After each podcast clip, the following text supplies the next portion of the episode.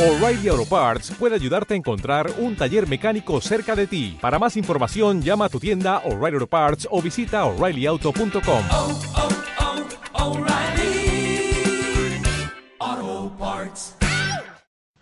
Hola a todos y bienvenidos a un episodio más de Pro Athletic Podcast, el podcast en el que tengo el placer de compartir conversaciones con personas que se desenvuelven en torno al fitness. El día de hoy tengo como invitada a Mariana Khalil, quien es una atleta de alto rendimiento en CrossFit, abogada, propietaria y coach de Voltage CrossFit en la ciudad de Aguascalientes y de Soul Functional Training. Hablamos de cómo las adversidades son solo una experiencia que deja aprendizaje y con ello un autoconocimiento. Este episodio es presentado por Unbroken Magazine, medio de comunicación de CrossFit en Latinoamérica, y RunFit, quien es la marca de accesorios de CrossFit con mayor calidad en el mercado. Entra a www.runfit.mx y compra lo que necesites. Ahora te dejo con el episodio completo. ¿Cómo estás, Mariana? ¿Cómo te encuentras? Hola? Roberto. Muy bien, ¿y tú cómo has estado? Bien, también. Me da mucho gusto que nuevamente podamos vernos, podamos hablar. Ya tenía, yo recuerdo un año, dos años que fui a la competencia esta de Aguascalientes, en donde estuvieron por ahí Rodrigo y tú de, de jueces, en donde estuvieron apoyando en la parte de logística y, y- y cuestiones deportivas. ¿Cómo te encuentras ahorita en Aguascalientes? Sé que ya están eh, con un nuevo proyecto, sé que están ahorita con Voltage también al 100%. Cuéntame, cuéntame cómo ha sido este regreso después de la cuarentena. No, Roberto, pues para mí también es un gusto volvernos a ver después de, tanto tiempo. Siempre buenas pláticas, buenos proyectos que compartir. Y pues hay que, que platicar ahora de, de regresando a la pandemia, cómo nos encontramos. Pues ha sido un giro, yo creo, 360 para, para todos los gimnasios, tanto de CrossFit, no de CrossFit, este, acomodándonos con, pues, con todas las medidas de sanidad que se pueda pero también la verdad es que nos está yendo bastante bien. Yo creo que hemos tenido muchas respuestas de nuestra gente en Voltas, así como en nuestro nuevo proyecto que es Soul, porque creo que la gente eh, en esta pandemia o en este encierro se, pues como que se dio cuenta de muchas cosas que se estaban perdiendo o que no estaban haciendo, ¿no? O sea, tanto querer salir de la casa como empezar a cuidar su salud y eso pues es un plus para nosotros los que nos dedicamos al fitness.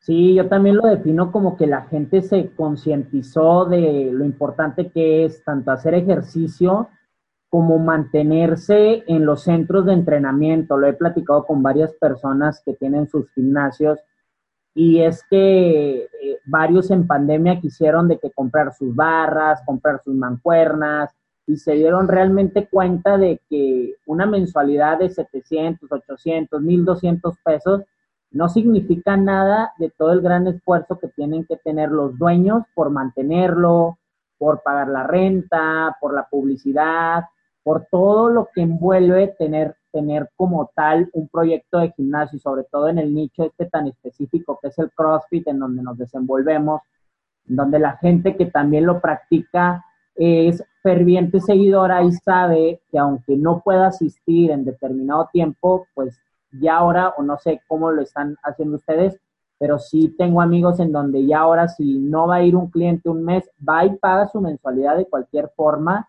porque sabe que los tiempos son así, o sea que ahorita estás y, y luego puedes ya no estar. ¿Cómo han lidiado ustedes con, esta, con este cambio? Porque yo sé que han tenido que dividir, yo sé que era un gimnasio en donde iba muchísima gente y ahorita a lo mejor han limitado, pero ¿cómo han seguido con la dinámica de mantenerse fuertes y manteniendo, eh, manteniendo ustedes a Voltage como uno de los gimnasios, pues bueno, más reconocidos en Aguascalientes? No, pues muchas gracias por eso último.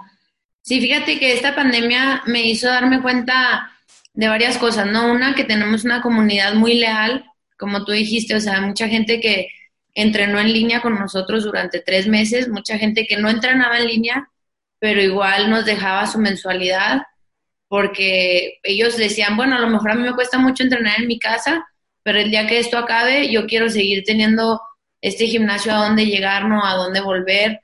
A mí Voltage me encanta, no quiero que cierren, este pensaban mucho en sus coaches, queremos que les paguen los sueldos, entonces tuvimos una comunidad súper linda que la verdad este pues me pagó la mayoría de la gente, estuvieron ahí al pendiente de nosotros, muchos que siguieron entrenando en línea que yo sé que cuesta el doble.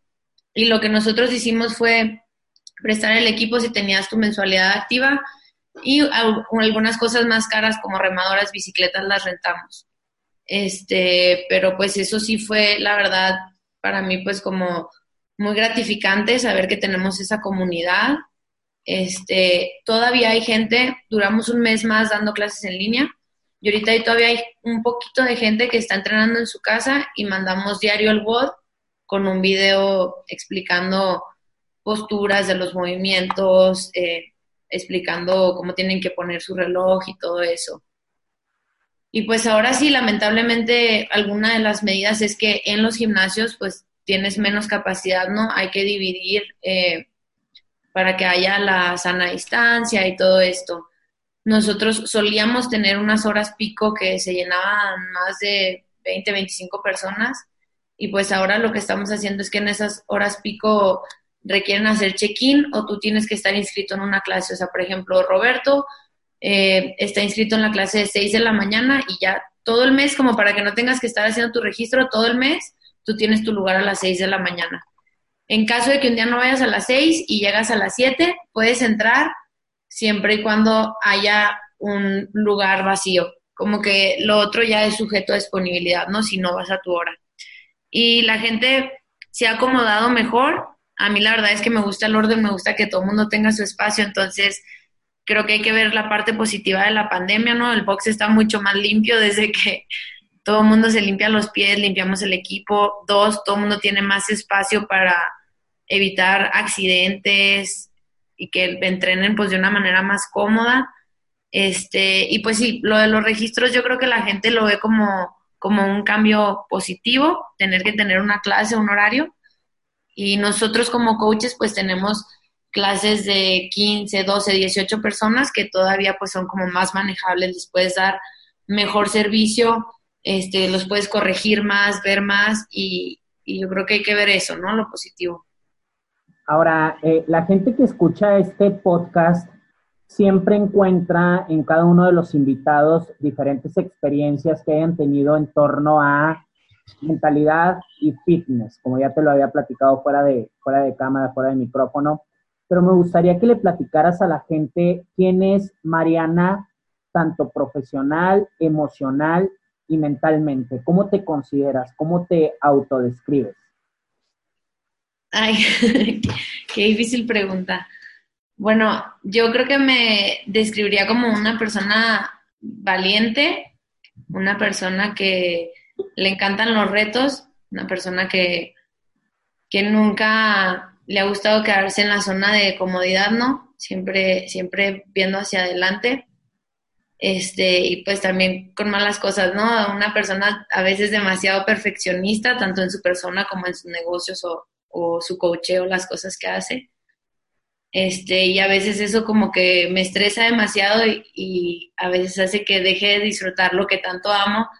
Pero pues bueno, ahí vamos balanceando, ¿no? Tanto como el querer ser mejor, el siempre ser valiente, este, con lo otro, este, tratar de no sentir tanta presión, no sé, social o de tus papás o de la gente y seguir haciendo lo que haces porque lo amas y por ti. Yo tengo el gusto de conocerte ya de hace años en, en, donde estuvimos por ahí viéndonos en persona y donde te conocí por este medio, por Facebook, y supe eh, que eras una atleta muy reconocida en Aguascalientes y que a nivel México también estabas apuntando fuerte en las competencias tanto nacionales como locales, pero ¿cómo fueron tus inicios en el deporte? ¿Qué fue lo que te motivó a guiarte por este camino y que hoy te tiene dedicándote bueno, al menos lo que alcanzo a percibir al 100%. Sé que eres una persona también que estudió, que tiene, que tiene una profesión, pero que ahorita actualmente tu energía está puesta en el deporte y no tanto refiriéndome a la práctica, sino también, como dijiste, al negocio. Pero ¿qué fue esa chispa que te llenó de ánimo para comenzar? Bueno, pues yo creo que cuando conoces el CrossFit, este, te enamora, ¿no? O sea, es un deporte que tiene muchos retos, este, a nivel personal, a nivel físico. Dos, o sea, tiene una comunidad impresionante. Puedes ir a cualquier parte del mundo y llegas a un CrossFit y te sientes como en casa. Este, tres, no, la metodología creo que, que me gusta mucho. Eh, la gente que he conocido en el CrossFit, mis amigos, mi esposo, pues me ha hecho caer en este deporte por completo y como tú dices, que toda mi vida en este momento gira en torno a eso. Este, yo empecé porque un amigo me invitó, estábamos en la universidad, yo era bailarina y él me dijo, vamos, que CrossFit y que yo hago CrossFit en San Luis y vente, está bien padre. Total que fui y desde el día uno mi coach me trató súper bien, el watch me hizo un reto, como algo súper diferente. La verdad, yo nunca he ido a un gym, o sea, no me veo yendo a un gym, como que me gustó la dinámica de que fuera una clase. Y, y después, o sea, no solo me gustó tomarla, sino también dar esa clase, ¿no? Eh, y pues como te digo, o sea, me encantó el modelo de tanto de negocio como el modelo como cliente, ¿no? O sea, como deportista, me gustó mucho la metodología, como negocio me gustó mucho cómo el coach se sabe el nombre de cada cliente, se sabe la historia de cada cliente. Es muy diferente, no sé, a tener este una farmacia o a tener una tienda de ropa. Entra gente que muy probablemente no vas a volver a ver o si vuelve, pero no es como aquí, ¿no? Que literalmente tus clientes van cada día del mes o la mayoría de los días del mes y sabes si está casado, si tiene hijos, si se enfermó, si se lastimó, en qué trabaja. Este, entonces se me hace un modelo de trabajo muy bonito porque creo que va más allá de hacer fitness a la gente, sino que, conoces a mucha gente muy, muy interesante y pues que les ayudas a mejorar, ¿no? Tanto en su salud como en su mentalidad. Eh, yo creo que toda la gente que hace CrossFit es gente que le gusta progresar, porque, pues no sé, van a la clase y la primera vez que les sale un doble se emocionan y te das cuenta que así son en su vida. Es gente que por lo regular eh, en sus profesiones siempre están buscando más. Es gente que no se, que no se conforma y, y eso pues me envolvió como para tener un negocio de eso y como para ser deportista en eso. Y justo yo creo, yo también coincido con eso, las personas que hacemos CrossFit y que nos llena este deporte es porque todo lo que hacemos en torno a nuestra vida nos apasiona tanto como este deporte. Incluso hace poquito platicaba con, con, otro invitado y él me decía, es que yo soy demasiado intenso. Tenía que encontrar un deporte o una actividad que fuera igual de intensa que lo que yo soy en mi vida o que lo que yo soy en mis actividades. Y pues encontré el CrossFit como buen, como buen sistema. Él es, por ejemplo, artista y él hace muchas cosas y practica CrossFit de forma lúdica y también le ha beneficiado. Pero, por ejemplo, en tu caso, ahorita me mencionas que tratas de mantener un equilibrio entre la perfección con disfrutar. ¿Cómo, cómo puedes manifestar ser perfeccionista o de qué modo has dejado que esto salga o, se haga a un lado para preferir disfrutar? o siempre ha sucedido eh, en este, o sea, desde que te diste cuenta o cómo te das cuenta y cómo puedes cambiarlo? Bueno, yo creo que me di cuenta hace un par de años, este, yo como te dije, era bailarina, la verdad es que en el baile para mí siempre fue muy nato, fue muy fácil, lo hice desde muy chica, entonces, este, siempre fui como, siempre ganábamos primer lugar, digo, no es por presumir, pero allá en Chihuahua Class siempre nos iba súper bien en las competencias y creo que nunca me había tocado perder, ¿no? Llegas al CrossFit, es algo nuevo, es algo que empecé ya de grande, este, y estaba acostumbrada, no sé, a ser muy buena en el baile, que me cuesta ser principiante en algo nuevo. Eh, pues yo fui avanzando, la verdad antes no había tantas categorías como ahorita en las competencias, pero fui avanzando en la, en la categoría avanzada, que era la que existía, y, y pues subiendo peldaños, subiendo peldaños, queriendo llegar a la categoría RX. Y yo creo que hace un par de años, cuando empecé a competir en RX, eh, me frustraba mucho, ¿no? Por no ganar alguna competencia y sentía una presión social que creo que nació desde, desde mi accidente. Yo digo, muchos que saben mi historia, tuve un accidente de quemaduras. Muchos, si no la saben, este, tuve un accidente cuando tenía siete años. Me quemé el, el 60, 50, 60% del cuerpo. Y gracias a Dios salí adelante, gracias a mis papás, familia, amigos que me apoyaron y mucho gracias al deporte.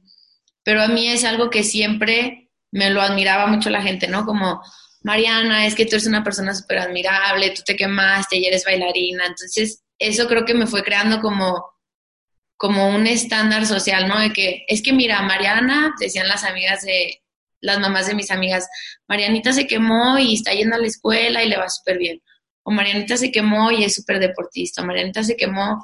Es como que yo sentía que la gente decía Mariana que todo ha superado, que ha superado un accidente, o sea, ¿cómo va a venir esta competencia y no va a ganar? Y es un estándar que me lo puse yo sola y a lo mejor mis papás o la gente que siempre me vio como algo muy grande. Y después de, te digo, uno, un año y medio que estuve como estresándome mucho en las competencias, dije, a ver, ¿por qué haces esto? Porque te encanta hacerlo, porque te gusta traer a tus alumnos a competir, te encanta que te vean competir, te gusta competir en las grandes ligas, disfrútalo, ¿no? Al final el resultado, este, mientras tú des lo máximo, te vas a sentir satisfecha. Y, y me empecé a dar cuenta que, que, no sé, que soy una gran mujer, alguien que estudió, soy una gran esposa, una gran hija, soy una gran atleta, incluso aunque no ganes a veces el primer lugar, ¿no? Soy una persona que, que ha pasado por muchas cosas y que la gente solo me admira por seguir haciendo el deporte y estar ahí en la batalla y no es como que la gente va a decir, uy, me decepcionaste, no ganaste el primer lugar, Mariana. Y pues a veces nosotros nos exigimos más de lo que en realidad pensamos que el mundo nos está exigiendo, ¿no? Incluso a veces el mundo ni siquiera nos exige. Hace poquito leí una cita que decía que nos, toma, nos tomamos mucha importancia, como si a toda la gente le importáramos. Nos damos cuenta que en realidad pues no, le, no, no les importamos. Y ahorita en tiempos de, de, difíciles que fueron el 2020, en donde nos quedamos solos o nos quedamos solo con nuestra pareja en un, en un mismo lugar todo el tiempo, te das cuenta de que pues realmente los que están son aquellos que te seguían mandando mensajes, que estaban preguntándote cómo estabas, que toda la demás gente que a lo mejor está ahí en tiempos normales, eh, eh, cuando fue un espacio de estar en, soledad, pues bueno, a lo mejor no son tan amigos y se van yendo. Y es a lo mejor esto eh, lo reflejo con lo que me dices de que, bueno, te das cuenta de que a veces nosotros mismos somos injustos y no nos damos cuenta de cuando estamos felices. ¿Cómo es como te refleja o cómo es como reflejas tú tu felicidad? Me has hablado mucho de disfrutar, me has hablado mucho de estar alegre con lo que haces, pero ¿qué es en realidad lo que te produce esa felicidad que reconoces? Mira, yo este, yo creo que en esta pandemia pues me di cuenta, uno, de lo mucho que amo mi trabajo, ¿no? O sea, para mí la verdad es que ni siquiera me pesa levantarme, bueno, algunos días, cuando me toca las seis y poquito.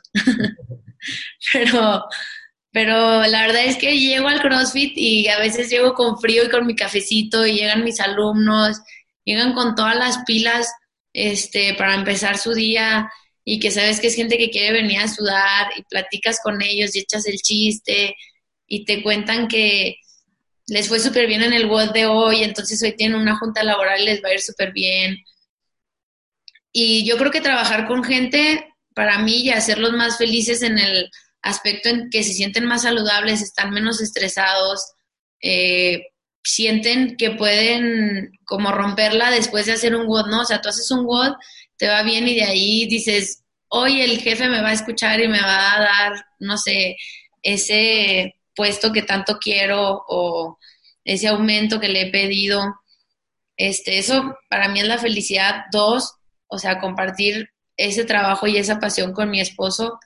La verdad es que pues tenemos una relación muy padre, compartimos mucho, este, y en esta pandemia mucha gente me decía, pero ¿cómo te va en el matrimonio? Es que están pues todo el tiempo con él. Digo, es que yo todo el tiempo estoy con Rodrigo, o sea, tenemos un negocio juntos, vivimos juntos, entrenamos juntos, entonces yo creo que ya teníamos mucho esa dinámica de, de pasar tiempo juntos y, y, no tenemos tantos roces, ¿no? Como otras parejas que a lo mejor decían, que yo todo el día me iba a trabajar y lo veía en la noche y ahora que lo veo todo el día, no sé ni qué decirle o ni qué hacer. Eso, este, también pues ahora gracias a la pandemia pude ver más a, mis papás, a mis suegros, a mi hermana, a mis sobrinos. Para mí pasar tiempo con ellos, o sea, te das cuenta que realmente muchas veces sacrificas este fines de semana o te da el domingo a casa de tus papás y, y, yo creo que ahora aprendí pues a valorar más, ¿no? Eso, el tiempo con tu familia, la verdad es que se disfruta muchísimo. Para mí también este negocio que me permite, pues tengo mi tiempo, ¿no? O sea, yo doy clases de 6 de la mañana, salgo a las 10 de la mañana y tengo libre de 10 de la mañana a 5. Esas horas o entreno o voy al cine, leo un libro, estoy con Rodrigo. Creo que ser dueño de tu tiempo este, pues no te lo, no te lo quita nada, ¿no? Ningún trabajo, a lo mejor en un trabajo de abogada, que yo soy abogada, como dijiste, profesionista, me pagarían más, pero ¿cuántas horas trabajaría? ¿Cuánto disfrutaría las cosas que me gustan? Justo a eso iba eh, lo próximo que te iba a preguntar. ¿Cómo es para ti en este momento que acaban de comenzar un nuevo proyecto junto con tu esposo?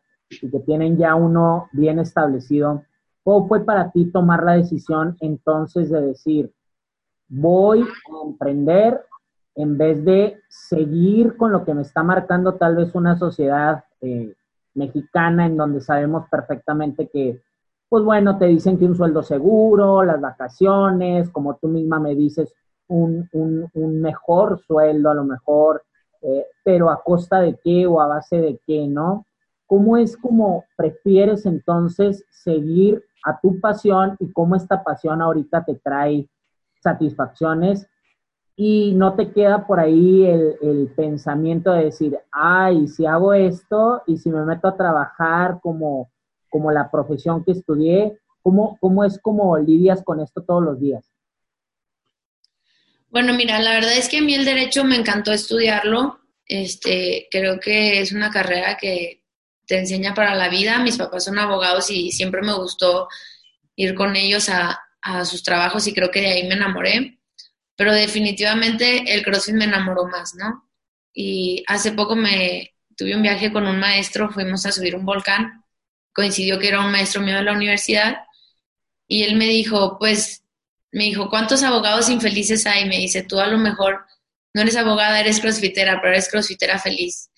Y sí, la verdad, o sea, eh, yo creo que es un trabajo muy bonito y pues sí, o sea, obviamente creo que me hubiera ido mejor en, en mi carrera, o a lo mejor no mejor, pero a lo mejor hubiera sido algo más estable, ¿no? En esta pandemia, pues vimos que mucha gente que tiene trabajo, este, pues le seguían depositando y uno como empresario, la verdad es que sí tenías que, moverte con, con tus propias uñas y rascarle y salir adelante pero justo en la pandemia me di cuenta que, pues, el que arriesga a veces gana, ¿no? O sea, el que no arriesga nunca gana. Entonces, creo que vale más la pena correr el riesgo y no ganar que no correr el riesgo y no ganar nunca, ¿no? Porque, pues, vale la pena. Yo creo que me di cuenta que, que somos exitosos en lo que hacemos este, y que podíamos compartirlo con más gente, abrir un mercado un poquito más amplio.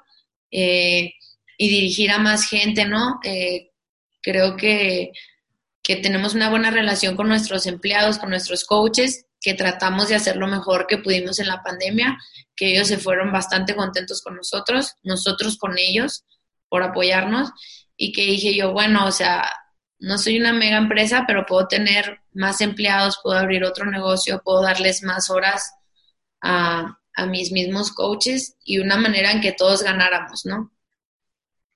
Sí, eso a veces resulta difícil para el empresario porque es desprenderte un tanto de lo que pudieras llevar a tu bolsillo por darlo a alguien más, pero yo creo que ahí está la clave del éxito de una empresa, mantener a un equipo de trabajo estable, estar bien con ellos y poder tener una comunicación en la que ellos se sientan contentos de, bueno, abrir una conversación, de estar pidiendo lo que necesiten y pues tú como, como dueña del emprendimiento poder decidir hasta qué, hasta qué momento deslindarte de este compromiso.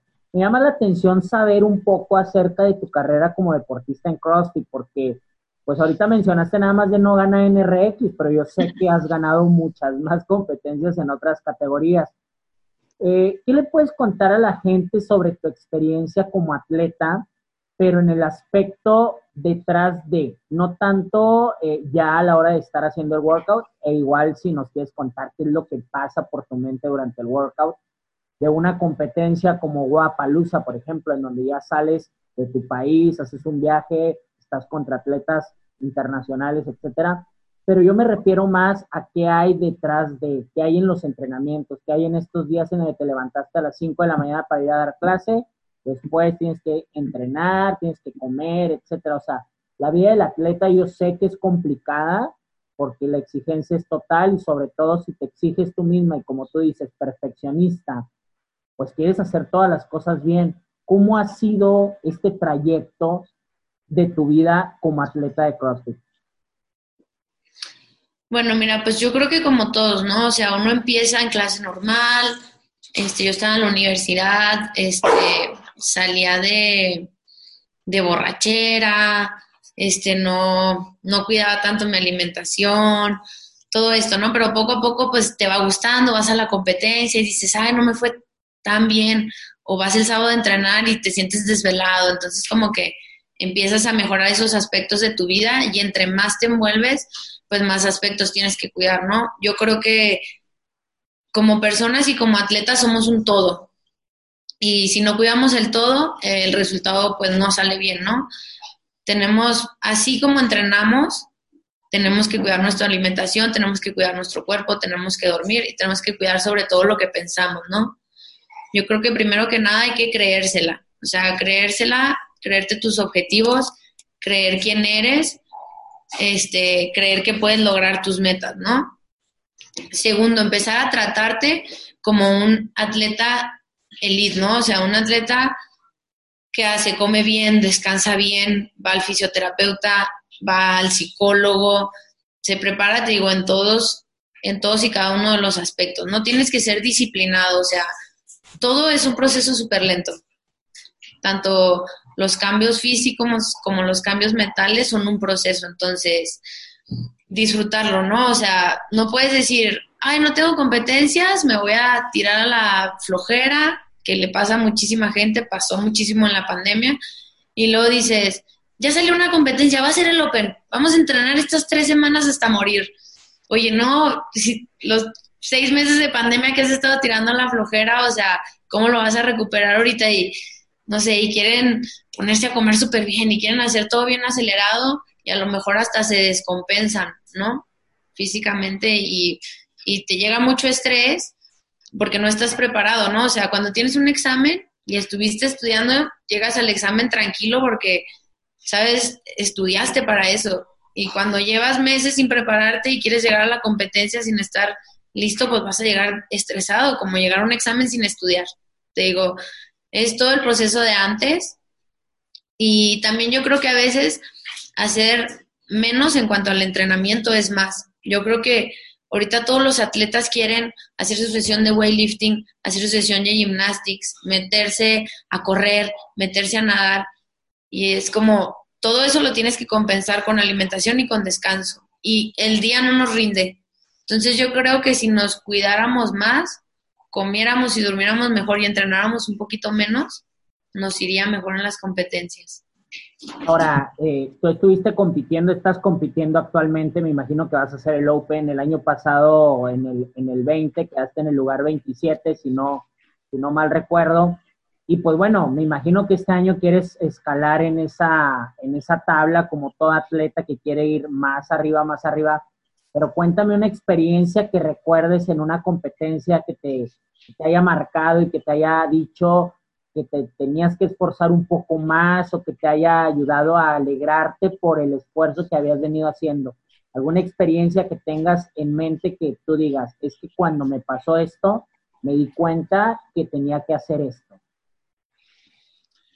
Pues varias, mira, yo creo que una de las competencias que más me, ha marcado fue un bob individual, este, que fue creo que mi primer competencia individual y la verdad es que yo pues no me consideraba como la mejor atleta o de las mejores atletas de las que iban.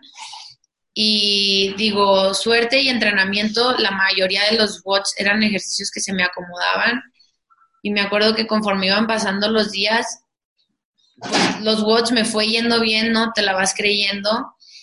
Y la gente, o sea, en esa competencia creo que me marcó mucho la pauta de que no eres solo un espectador, sino que vienes por, por los top lugares, ¿no? O sea, de que fue mi, mi primer podio en tercer lugar individual en Bob, que la verdad siempre Bob es del, pues es la competencia más demandante en México, en mi opinión. Segundo, yo creo que... que nos escuchan y que no saben de CrossFit, eh, Bob era una competencia que se hacía en Monterrey que era la mejor competencia de todo México en equipos, y luego hicieron una edición individual, y ahora se hace en Querétaro, ¿no? Sí, en Querétaro.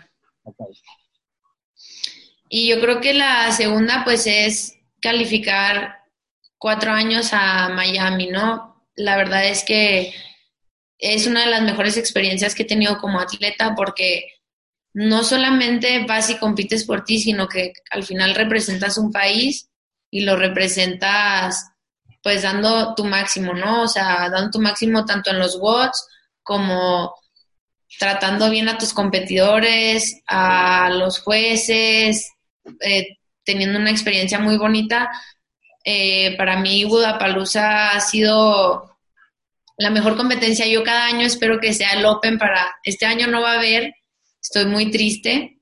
Eh, Budapalooza es una de las competencias por no decir la segunda, yo creo que después de los CrossFit Games es la competencia más grande de CrossFit, es sancionado para llegar a los Games. Y pues yo he calificado tres veces en intermedio que la verdad no era nada fácil, yo creo que es algo como entre RX y avanzado aquí en México, me acuerdo que mi segundo año nos pusieron a hacer 30 ring muscle ups, entonces la verdad no es como las categorías aquí en México. Y este último año califiqué a RX que la verdad fue top.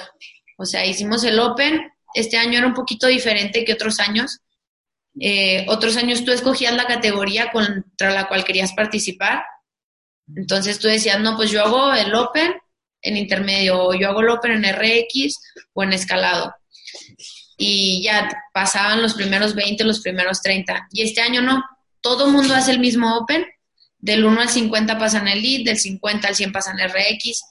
Entonces el hecho de que me forzara a hacer un, pues un Open más difícil o a competir ahora sí que con todos los que querían ir a Guadalajara y haber quedado en, en la categoría RX fue un gran logro, ¿no? Y te das cuenta que pues ya son casi ocho años de estar en el deporte y que sí, que sí rinde frutos y pues que es una experiencia muy bonito representar a México y representarlo bien, ¿no? Ahora, como dices, ya son ocho años que has estado trabajando, que has estado entrenando fuerte, siempre fuerte. Eh, ¿Qué es lo que te motiva a seguirlo haciendo?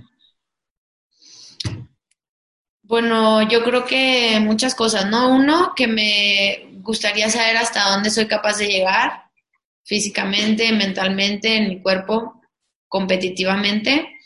Dos, yo creo que mi negocio me motiva mucho a, seguir en el ámbito y a seguir visible en las competencias, seguir activa, este, seguirme empapando de, de lo mejor que hay, ¿no?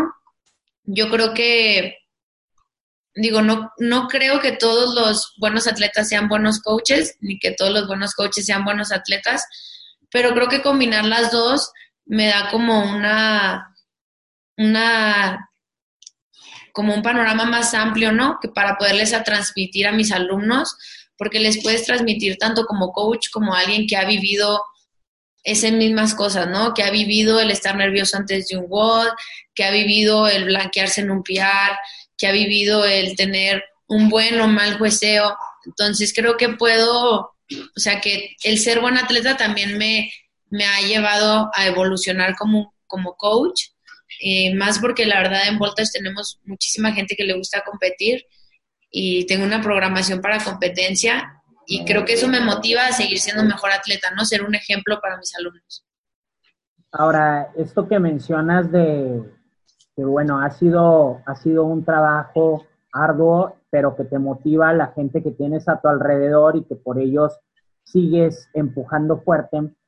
Yo eh, en marzo decidí no volver a, o sea, no seguir en la bodega en donde yo tenía mi gimnasio Bulbo, que, duró tres años, pues porque ahí los dueños de la bodega no fueron empáticos conmigo ni nada, la dejé, yo tengo todo el material guardado para la gente que me ha preguntado que si ya cerramos, yo todavía no lo considero así, pero he conocido otra gente porque eh, le di un giro al negocio actual, estoy entrenando gente, gente a domicilio, yo sé que tú también entrenas personas de forma uno a uno, pero me llama mucho la atención eh, lo descuidados que estamos o lo descuidada que está la gente en el aspecto mental y emocional cuando no pertenecen a una comunidad como tal.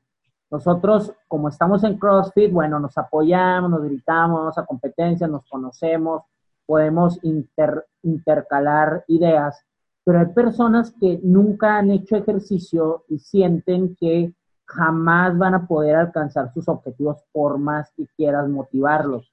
Y esto lo menciono y todo esto lo planteo para llevarlo al contexto que mencionaste hace rato sobre el accidente que tuviste cuando eras niña, porque cuando yo te conocí, esa fue una de las cosas que, pues bueno, me impactó, sobre todo que hay muchas personas que nos ponemos barreras eh, mentales o, emocionales para no dar un poco más durante un entrenamiento. ¿Cómo has venido trabajando tu seguridad? Porque antes me imagino que era inconsciente, era, pues, eras una niña, a lo mejor todavía no decidías adecuadamente cosas y por pura inercia, por el apoyo, por la educación que tú tenías, los valores, etcétera, lo hiciste, pero creciste con ello. ¿Cómo has trabajado hasta este momento tu mentalidad para mantenerte siempre fuerte, siempre ambiciosa, ambiciosa en el, en el buen aspecto de querer un poco más? ¿Cómo, cómo haces para, para mantener esto dentro de tu pecho? Bueno, mira, yo creo que mucha gente me admira, ¿no? Como tú, yo creo que mis, mi accidente y mis cicatrices son súper visibles. Digo, aparte en el CrossFit que uno anda prácticamente encuerado, ¿no? Top y short, eh, es muy notorio, ¿no? Y la gente pues lo ve y lo admira. Pero yo creo, Roberto, que todo mundo tiene cicatrices y que todo mundo tiene retos en su vida, ¿no? Algunos no se notan tanto como los míos, entonces a lo mejor por eso no los reconocemos tanto como los míos, pero todo mundo tiene una lucha en casa, ¿no? Puede ser una adicción, puede ser un accidente, puede ser una muerte de un familiar, puede ser un problema económico. Entonces, pues yo nunca subestimo ni pienso que lo mío sea lo más difícil que alguien haya podido pasar, ¿no? Yo creo que, que es evidente, mas no ha sido lo más complicado. Este, yo creo que todo el mundo puede empezar a hacer ejercicio, ¿no? O sea, no importa si tu problema es económico, si tu problema es mental, si tu problema es en casa, si tu problema, o sea, yo creo que todos tenemos barreras y que uses alguna de esas barreras como excusa, ¿no? Como decir, ¿sabes qué? Es que yo nací sin una mano, o ¿sabes qué? Es que en mi casa mi mamá no me deja, no le gusta el crossfit, o ¿sabes qué? Mi esposo no le gusta que yo vaya al gimnasio, o yo no tengo dinero para pagar un gimnasio pues muévete, ¿no? O sea, todo el mundo tiene un problema. Definitivamente, todo el mundo ha tenido algún aspecto en su vida o alguna etapa que ha sido difícil. Y yo creo que todos, todos podemos salir adelante de una etapa difícil. Si no, no se nos presentaría. Si se te presenta algo súper cañón en tu vida, lo escogió para ti el destino, Dios, Buda, como lo quieras llamar, lo escogieron para ti porque puedes con eso. Entonces, que tú pongas de excusa otra cosa que esté pasando en tu vida para no hacer ejercicio o para no empezar algo que tú quieres hacer o que amas, este, pues nadie haría ejercicio. O sea, si yo hubiera dicho, ¿sabes qué? Yo me quemé y a mí me cuesta más flexionar los dedos, no doblo algunos, entonces me cuesta hacer legles, entonces yo no voy a ir a la categoría elite porque pues yo no cierro bien los dedos, porque me quemé de chiquita, pues me va a voltear Anita Martínez y me va a decir, oye, pues a mí también me pasó algo, yo no me estoy quejando, y va a voltear Brenda Castro y me va a decir, oye, yo traigo un problemón de esto y pues yo también, entonces si me explico, a lo mejor lo mío es una cuestión física, una cuestión también pues estética, pero todo el mundo tiene excusas. Y simplemente si nos quedamos ahí, o sea, pues nadie va a salir adelante. O sea, y creer que tu problema es el más grande, yo creo que es el peor error. Y si crees que tu problema es el más grande, te invito a hacer un voluntariado y te vas a dar cuenta que hay gente que o tiene una enfermedad más grave que la tuya o la está pasando económicamente peor que tú o tiene un tema mental mucho más amplio que el tuyo, ¿no? Entonces, pues eso, ¿no? Saber que todo el mundo está pasando por un reto y que lo que tú quieres o tu admiración siempre sea más grande que tus excusas. Y si tus excusas son más grandes, es porque a lo mejor no lo quieres tanto. Búscate otra cosa. Y esto, eh, esto es muy valioso, sobre todo porque mencionaste hace rato cuidar tus pensamientos. ¿Tienes alguna forma en la que tú eliges qué pensar o, eh, como, como escuché también por ahí, uno no elige los obstáculos, pero sí qué va a hacer para pasarlos, ¿no? ¿Qué es lo que haces tú cuando se presentan estos obstáculos? Bueno, mira, eh, hay un libro muy bueno, este, The Champion's Mind, y hay un, una historia que, digo, la mencionan en ese libro y en muchos otros libros, que le dice, creo que es un abuelo a su nieto, le dice, este, todos tenemos dos lobos en nuestra vida, ¿no? El lobo bueno y el lobo malo, ¿no? Que es como tu pensamiento que te dice, sí puedes, eres buena, sigue adelante, y tu pensamiento que te dice, no eres suficiente, ¿para qué lo haces? etcétera, ¿no? Y le dice el niño, el nieto, pues, ¿cómo, cómo hacer que el lobo bueno le gane al, al lobo malo, ¿no? Y le dice el, el abuelo, al lobo que va a ganar es al lobo que alimentes más. Entonces, cuando tu cabeza empieza, si tú le sigues dando vuelo a la hilacha del lobo malo, lo estás alimentando y lo estás haciendo más fuerte en tu cabeza, ¿no? Al contrario, si tú dices, ¿sabes qué? No le voy a dar de comer al lobo malo y voy a escuchar al lobo bueno, ¿Y cómo alimentar al lobo bueno? Pues rodeándote de gente positiva, definitivamente. También la gente o te hunde o te jala, ¿no? Para arriba. Entonces, yo creo que rodeándote de gente que cree en ti, rodeándote de gente que, quiere mejorar, que es positiva. Eh, dos, meditando, haciendo una lista de, de tus cosas buenas, no enfocándote en lo bueno. O sea, si siempre estás pensando de que, ay, es que yo me quemé se me ve bien feo el brazo, la gente me está volteando a ver. Si estás pensando en eso, pues estás alimentando en tu lobo malo. Y si al contrario te pones a pensar, oye, qué chido, yo me quemé y no me importa, y tengo los brazos así, y de todos modos hago ejercicio, y soy súper buena crossfitera, y aparte soy coach, y tengo esto, y tengo mis amigos, y tengo salud. Como que enfocarte en lo bueno, ¿no? Si te estancas en lo malo, vas a llenar a ese lobo y va a estar más fuerte que el, que el bueno. Entonces, pues yo lo veo así, viendo cosas positivas, sabiendo que te hace bien a ti.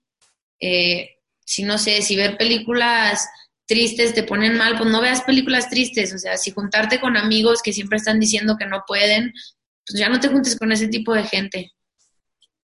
Oye, ¿y te gusta visualizar al futuro? O sea, ¿te gusta pensar qué es lo que vas a estar haciendo en un año, en tres años, en cinco años, en diez años? Eh, ¿O simplemente estás disfrutando del momento y por ahí teniendo eh, tus proyectos, realizándolos constantemente? ¿Qué es lo que te gusta hacer? Mira, bueno, yo creo que uno siempre debe de, de ver hacia el futuro, ¿no? ¿Qué quieres hacer? pero eso lo debes de enfocar en el presente, ¿no? O sea, hoy qué puedo hacer para llegar a lograr lo que quiero hacer en el futuro. Obviamente son pasos chiquitos y pasos de qué puedo hacer hoy, no pasos de, de ay, estoy estresado porque el domingo tengo que ir a hacer el corte en voltas y pagar. No, o sea, en ese aspecto, no enfocándome en el futuro, pero sí viendo el futuro de quiero abrir una segunda sucursal de voltage, ok, ¿qué tengo que hacer hoy para abrir esa segunda sucursal? Ok, generar más dinero. ¿Qué puedo hacer hoy? Y empiezas por pasos chiquitos, ¿no? Bueno, voy a abrir más clases, voy a expandir esto. Y empiezas a hacer pasos chiquitos en el presente, en miras el futuro, pero no estresándote por el futuro, ¿no? Porque si nada más te estresas sin disfrutar lo que estás haciendo ahorita, pues como que es un futuro allá lejano, eh, bizarro, ¿no? Que nunca vas a alcanzar. Pero tampoco puedes vivir al día así de sin pensar en qué vas a hacer mañana, ¿no? O sea, te digo, siempre con miras hacia, hacia qué quieres lograr, pero disfrutando el presente y haciendo lo que puedes hacer hoy, lo que está en tus manos. Ahorita me has mencionado sobre lectura, sobre meditación, sobre compañías. ¿Tienes algunas rutinas que son parte de tu vida todos los días, que no pueden faltar, que tienes que cumplir con ellas? ¿Cuáles son? Este, bueno, me gusta mucho leer. No leo diario, pero sí procuro leer tres, cuatro veces a, la semana, que son los días que, doy menos clases, que tengo más tiempo para mí. Eh, procuro leer libros sobre cocheo, sobre deportistas. Me gusta mucho leer libros que han escrito deportistas o coaches y que te comparten pensamientos o, metodologías que tienen o mentalidades, frases. Eso me, motiva bastante. ¿Cuáles te gustan o cuáles has leído últimamente? The Champion's Mind definitivamente es mi favorito. Yo creo que lo he leído, bueno, lo leí una vez completo y tengo varias cosas eh, circuladas y subrayadas y de repente como que lo vuelvo a ojear. Tiene como cosas muy prácticas en específico, te habla sobre metodologías de entrenamiento, cómo descansar mejor, cómo estirar mejor, metodologías para meditar, eh, cómo trabajar tu mente, ¿no? Hay muchas, muchos tips que me he robado de ahí, por ejemplo, siempre antes de hacer un godo o un levantamiento, lo visualizo en mi mente así completo, ¿no? O sea, voy a agarrar la barra, me voy a extender, lo voy a jalar y siempre me visualizo sacando eh, un resultado positivo. Si es un PR, pues levantándolo, ¿no? Y si es un wall, no, esto lo voy a acabar rapidísimo y voy a meter el sprint. Y ya que preparas tu mente haciéndolo antes de ejecutarlo físicamente, me ha ayudado un montón a mejorar esa parte. Porque a veces ¿qué pasa? No ves el peso y dices, ay, si no lo levanto y si sí, y traes como esa duda. En cambio, si en tu mente ya te viste haciéndolo, ya viste que es capaz de hacerlo, agarras la barra y, sale, ¿no? La mayoría de las veces sale. Entonces, ese trabajo mental antes de los watts o antes de, mis pesos o, o mis gimnásticos me ha servido bastante. Leer de atletas, leer de coaches me ha servido bastante eh, entrenar con gente que, que es competitiva, pero a la vez quiere lo bueno para ti, me ayuda bastante. Yo creo que cuando entrenas con gente que te da buena vibra, como que todo te sale mejor y ir sacando poco a poco o no entrenando o alejándote de esa gente que no cree en ti o que no cree en ellos y te transmiten esa vibra, ¿no? Te hacen no creer en ti porque ellos mismos no creen en ellos. Entonces, eso sería como mi día a día, entrenar con gente positiva, leer un poco de gente que ya ha logrado cosas y visualizarme cumpliendo mis objetivos. Oye, ¿cómo meditas? Pues así, me tranquilizo, pienso solo en el WOD. Digo, si estoy pensando en algún pendiente de que tengo de pagos del banco, de que no limpié la casa, no lavé la ropa, digo, a ver, vamos a pensar en ahorita. Pienso ahorita y hace cuenta que me enfoco, dejo atrás el problema familiar, el de la casa, el del dinero, leo el WOD y me pongo a estudiar el WOD como si estuviera estudiando en la escuela. Estudio el WOD y estudio cada parte de lo que voy a hacer Y para mí esos son 5 o 10 minutitos en mi calentamiento de cómo estoy pensando, cómo voy a atacar mi entrenamiento y disfrutar mucho esa hora, hora y media, dos horas que me toma entrenar, ¿no? Sí, no casi no contesto el celular, a menos de que sí ya llamen tres veces y pueda hacer una emergencia, pero por lo regular lo apago, este, y como que me tomo muy, muy en serio mi previo, mi calentamiento mental y, y toda la hora del entrenamiento, ¿no? Oye, ¿solo, ¿solo meditas previo a entrenar? O sea, durante el día, en la mañana, no, no meditas, no, no realizas nada antes de entrenar. No, sí, nada más antes de entrenar. También algo que empecé a hacer hace poco fue agradecer siempre antes de dormirme, como lo bueno del día, que creo que a veces nos vamos a la cama como a lo mejor, no sé, enojados o te pasó algo al final del día y dices, no manches, se me ponchó la llanta y llegué tarde y ya estoy bien cansado y llegas a la casa enojado y dices, no manches, y todo lo que te pasó en la mañana que fue bueno, no lo agradeciste, ¿no? Entonces también como que ser más agradecida. Todas las noches me enfoco en lo positivo que me pasó ese día y como que hasta duermes más tranquila. Si algo malo te pasó, se te olvida y pones en una balanza y ves que siempre la, la vida te da más de lo que te quita, ¿no? Entonces, creo que el ser agradecida también me ha hecho pues estar más feliz. Yo creo que también atreverse a cosas distintas te ha hecho innovar incluso en las mismas actividades en las que te encuentras. Yo veo ahorita, por ejemplo, hemos hablado del nuevo proyecto que tienen, que, acaban de inaugurar.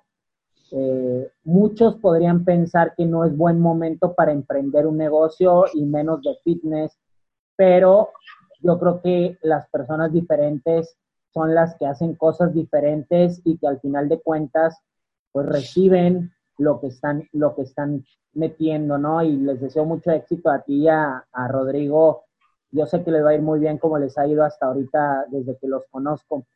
Eh, al final de, del podcast siempre les hago a mis invitados tres preguntas. Este año cambiaron a cuatro, pero antes de empezar estas cuatro preguntas me gustaría preguntarte cuáles son tus propósitos de este año que apenas está comenzando. Yo creo que lo del nuevo negocio era uno, pues ya está abierto, pero personales, profesionales, ¿cuáles son tus propósitos que tienes ya bien clavados en tu listita? Bueno, este, como mencionaste hace poco, el Open yo creo que es uno de mis propósitos, ¿no? Mejorar mi marca del año pasado. Como dices bien que de ahí por el 27, casi 30, no recuerdo, pero sí, creo que era ese número, entonces quedar un top 20, yo creo que, que, o mejorar esa marca del año pasado sería uno de mis propósitos. Este, me encantaría ir a algún sancionado este año, no sé muy bien si va a haber, cuándo, hemos tenido como muy poca información, y si no un sancionado, pues Bob o el Mayan, si es que sí lo hacen aquí. Eh, segundo, mejorar mi calidad como coach, me gustaría llevar todavía más atletas a competir y que tuvieran mejores resultados. Eso me, trae mucha, mucha gratitud en, el aspecto profesional. Entonces, me he estado empapando más en cursos online, que es lo que se puede hacer ahorita con la pandemia, para, para mejorar esa parte de programación y coaching. Yo creo que esas son mis metas en este año. Ahora sí van las cuatro preguntas que siempre les hago a todos los invitados y son parte de conceptos que yo creo que manejamos día con día, pero que cada uno le damos diferentes significados según como lo estamos leyendo en nuestra vida, ¿no? La primera es, ¿qué opinas tú acerca del fracaso? Y si te ha pasado o recuerdas una experiencia en donde el fracaso haya sido clave para levantarte y para tenerte en donde estás ahorita, también eh, que nos la compartas. Bueno, yo creo que el fracaso sin duda para mí es como sinónimo de posibilidad, ¿no? De oportunidad. O sea, si nunca fracasas, no vas a tener como esa opción de mejorar. Este, yo creo que uno de, los fracasos que tuve o que yo lo vi como fracaso fue que yo califiqué tres años en intermedio a Budapalooza y cada año que iba obteníamos un peor lugar. Mi primer año que fui, creo que quedamos como en el 7. Mi segundo año como en el 15 y mi tercer año como en el veintitantos. Entonces, eso se da por muchas cosas, ¿no? Uno, la, obviamente la competencia se volvió más atractiva y más gente fue. Segundo, empezaron a abrir más lugares, entonces la tabla se movía más. Y tercero, este, todos van mejorando, ¿no? O sea, tú crees que mejoras, pero toda la comunidad mejora junto contigo. Entonces, ese año, yo creo que el tercer año fue punto clave para mí que dije, a ver, yo no quiero estar yendo a la misma competencia, a la misma categoría y obteniendo un peor lugar cada año, ¿no? Porque si todos mejoran, yo debo de mejorar junto con la competencia y junto con la comunidad. Y lo que hice fue ponerme las pilas, este, entrenar, hice un cambio ahí en mis entrenamientos, en mi cocheo. Eh, me rodeé de gente eh, elite y empecé a, entrenar con, con, más RX, a visitarlos, y eso me hizo que el siguiente año calificara a, la categoría RX, que para mí fue un gran logro ese brinco de categoría, en una competencia como Guapalooza. Perfecto. La siguiente pregunta es, ¿qué es lo que te emociona ahorita? ¿Qué es lo que te está motivando a levantarte, aunque te cueste a, dar la clase de las 6 de la mañana y durar todo el día emocionada? ¿Qué proyecto? ¿Qué, qué novedades? Pues el, el coacheo creo que, es algo que me gustaba mucho hacer en clase, eh, pero este año como que me he querido más enfocar en eso, en la programación de mis atletas que quieren competir. La verdad es que eh, tengo la fortuna de tener mucha gente muy dedicada y mucha gente muy buena. Me han llegado muy buenos atletas aquí en Aguascalientes y, y creo que me motiva, ¿no? Verlos mejorar y verlos que son tan disciplinados y verlos que en la pandemia hicieron todo lo que pudieron con lo que tenían. Este, eso me ha motivado mucho a levantarme, te digo, a entrenar para, para ser un ejemplo para ellos y a prepararme para poder dar lo mejor que tengo para ellos. La otra pregunta es, ¿qué es lo que estás aprendiendo ahorita? O sea, ¿qué, te encuentras? Eh, ya, ya me dijiste que cursos online, pero ¿qué te encuentras leyendo? A quién sigues en Instagram del que estés aprendiendo algo, qué es lo que te está motivando en cuestión de aprender tanto profesional como mentalmente. Bueno, yo creo que una de las personas de las que más he aprendido este año es mi coach. Él es Juan Aguirre, eh, es un coach eh, en Estados Unidos está en El Paso y le hago muchas preguntas sobre programación. Él es campeón de powerlifting, campeón mundial. Él fue uno, fue el primer box eh, del paso certificado. Tiene, ha tenido grandes atletas y tiene grandes atletas. Y él programa para todo tipo de atletas, no solo crossfiteros. Eh, tiene al equipo de natación del paso, tiene un equipo de fútbol, eh, tiene gente de powerlifting, tiene a muchos crossfiteros mexicanos me gusta mucho su enfoque porque creo que va un poquito más allá del CrossFit, ¿no? Él, él tiene una metodología del cuerpo que me, que me gusta mucho, él trabaja por, por músculos, no trabaja tanto como por bloques, que es lo que hacemos normalmente eh, los crossfiteros, y también su calidad humana eh, me, me, ha hecho admirarlo mucho, ¿no? Él tiene un, un negocio y es muy exitoso porque tiene una calidad humana tanto con sus clientes eh, allá en físico como con sus clientes en línea. Siempre se preocupa de cómo estás, no solamente de cómo te fue en el WOD. Y creo que ahora con la pandemia apoyó mucho a los clientes mexicanos. Eh, y es una persona que siempre está viendo cómo ayudar a los demás. Eh, y pues para mí este año él ha sido una gran inspiración. Te digo, en tanto la parte de metodología como en la parte humana. Perfecto. Y la última pregunta es la contraparte de la primera. Sería, ¿qué opinas tú del éxito? ¿Te sientes una persona exitosa o qué crees que te hace falta para llegar a ese éxito que visualizas? Bueno, yo la verdad me considero una persona exitosa en este momento. Creo que, que estoy plena con lo que he logrado, con, con mi trabajo, con mi familia, con mi esposo, con lo que he logrado en mi carrera deportiva. Eh, obviamente quiero más cosas, pero creo que el éxito se vive cada día, ¿no? O sea, el éxito se vive en que estés feliz con lo que estés haciendo hoy y no tanto en lo que quieras lograr en uno, dos meses, un año, dos años. Porque el día que lo logres, no te va a ser suficiente, ¿no? Entonces, siempre vas a querer más y eso está padre, pero tú siempre debes de ser exitoso con lo que tienes en el presente y obviamente vas agregando cosas conforme vas cumpliendo tus sueños, pero yo creo que es un estado este que debes de tratar de mantenernos. Obviamente tienes buenos y malos momentos, pero de ser exitoso yo creo que es estar agradecido con lo que tienes ahorita en tu vida y no tanto con lo que vas a adquirir después. Perfecto, Mariana. Me dio mucho gusto platicar contigo el día de hoy. ¿Algo más que quieras decirle a toda la gente que te va a estar escuchando? No, pues nada, que se pongan metas eh, y que disfruten tanto el proceso como la meta, ¿no? Porque el proceso pues es lo que, lo que pasamos día con día y prueben CrossFit, apoyen a sus CrossFit locales. ¿En dónde pueden seguirte en redes sociales? Eh, en Instagram estoy como Mariana K de kilo J 93. Ahí es donde más interactúas con la gente. Sí, en Facebook la verdad casi no contesto. Perfecto, Mariana, te agradezco mucho tu tiempo. Eh, le mando un saludo a Rodrigo y espero que pronto nos veamos nuevamente. sí, muchas gracias. Muchas gracias por la invitación, Roberto. Nos vemos pronto. Nos vemos. Hasta luego. Listo. Muchas gracias por escuchar este episodio.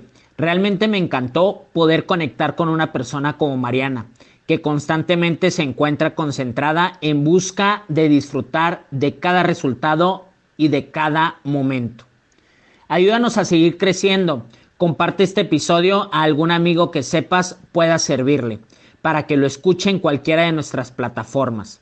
Si estás en Spotify, dale seguir para que el algoritmo se mueva a nuestro favor y seguir manteniendo este espacio de mentalidad y fitness disponible para ti. Yo soy Roberto Focal. Puedes seguirme en Instagram en arroba Roberto Focal. Estaré gustoso de conectar también contigo. Hasta la próxima semana. Nos vemos.